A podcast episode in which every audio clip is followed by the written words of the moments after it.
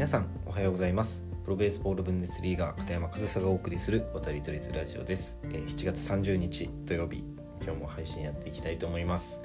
で、えー、今日7月30日土曜日はですね、えー、ブンデスリーガの試合が行われます。でこの試合に向けてですねもう昨日から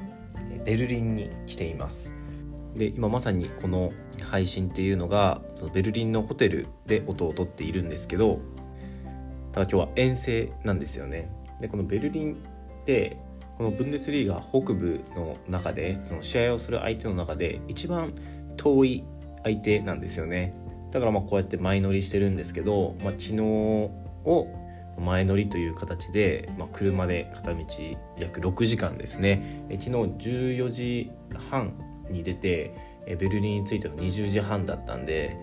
まあ、しっかりえー、予定通り6時間かけてベルリンまで来ました。でもまあねこうやって前乗りすることによって今日の試合は13時からなんですけど、まあ、日本時間で20時ですね、えー、からなんですけどホテルで10時半くらいまではゆっくりできるので、まあ、朝ゆっくりできるのはすごくいいですよね。逆に遠征じゃないとそのね試合会場にその日の朝行くことになるのでまあ、試合前に2時間3時間のドライブとかをしないといけないことがあるんですよね。だからそういった面で考えたら、まあ、この遠征っていうのはね割と試合に向けたコンディションというか、まあ、朝試合の日の朝はゆっくりできるっていうので、まあ、遠征は遠征で、まあ、遠いとはいえメリットはあるんですよね。であとはその遠征だからこそでみんなでご飯に行ったりとかもするんですよ。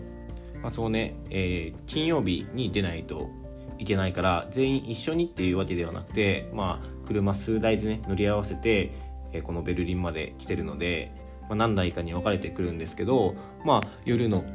えー、時間夜ご飯の時間に間に合うのであればそのみんなでね一緒にご飯を食べたり昨日も一緒にご飯を食べてきました。でまあねそのたまに、ね、チームメイトとご飯行ったりとかグラウンドで一緒にバーベキューしたりとか、まあ、そういった機会もありますけど、まあ、遠征は遠征でねこうやって、まあ、みんなでご飯を食べて、え昨日は誕生日の選手がいたから、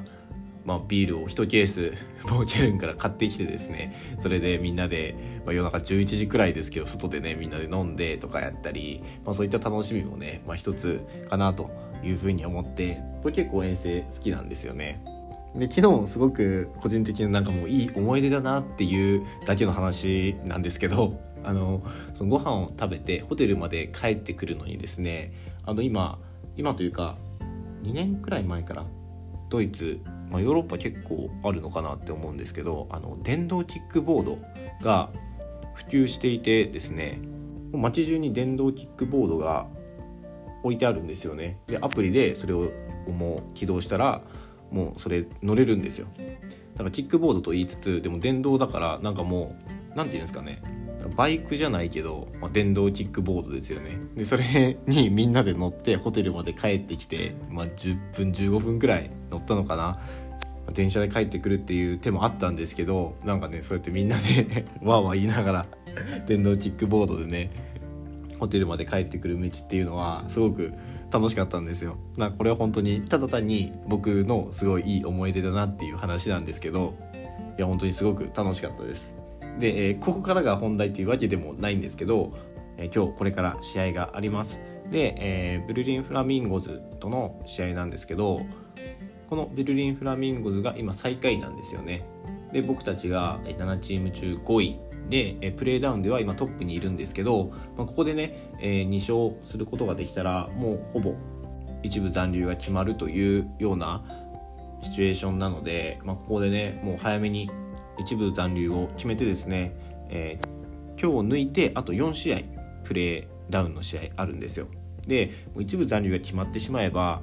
まあ、ある意味消化試合ですよね。だからもう消化試合になったらもうそれはもうどんどん若手を使ってですね来年の準備をしたいなっていうようなプランでもあるので今日しっかり2勝してですねもう早い段階で、えー、一部残留を決めてですね、えー、来年に向けた準備に入っていけるといいかなというようなプランを、まあ、チームでもね話してそういったつもりで最初の4試合とにかく勝ってあとは来年に向けてえー、若手をどんどん使っていこうと思うっていうことを話しているので、まあ、そういった方針でやってるので、早いところ一部残留を決めていきたいなというふうに思います。でまあ一応その今回の遠征の流れを最後まで話しておくと昨日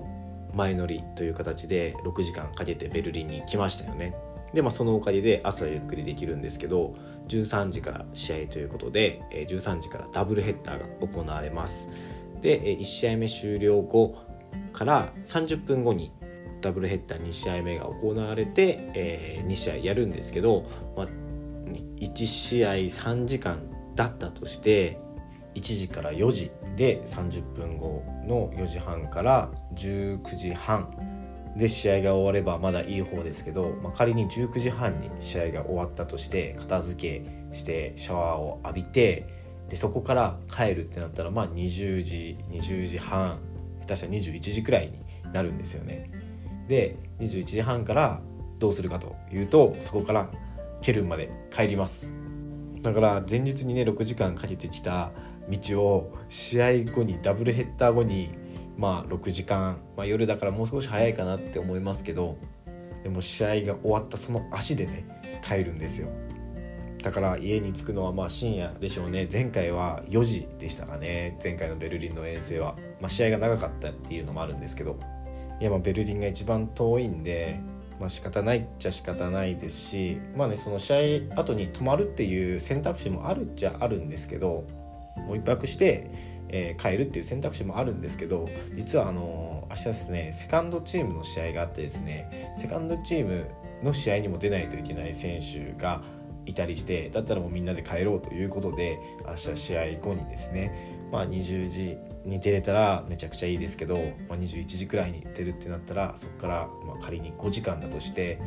26時ですね、えー、ま早くて夜中の2時深夜2時くらいに着くような計算になりますかね。まあ早くてもそれくらいということで、まあ、かなり過酷な朝はゆっくりなんですけどその後がねかなり過酷なスケジュールでこのベルリン遠征っていうのをしています。まあね、その試合結果とかはねあのホームページを見れば誰でも簡単に見ることができるんですけど、まあ、その裏側というかねその遠征までの道のりだったりその試合後の動きだったりっていうのはねこういう当人しか話せない部分ではあると思うので、まあ、そういったところもねなんか海外野球っぽいなと感じてもらえたらいいんじゃないかなというふうに思って今日はこの試合相手としては最も遠いベルリン遠征のこの流れというのをお話ししてみました。少しでも面白いなと思っていただけたら嬉しいなというふうに思います。はいということで今日も最後までお聴きいただきありがとうございました。片山和沙でした。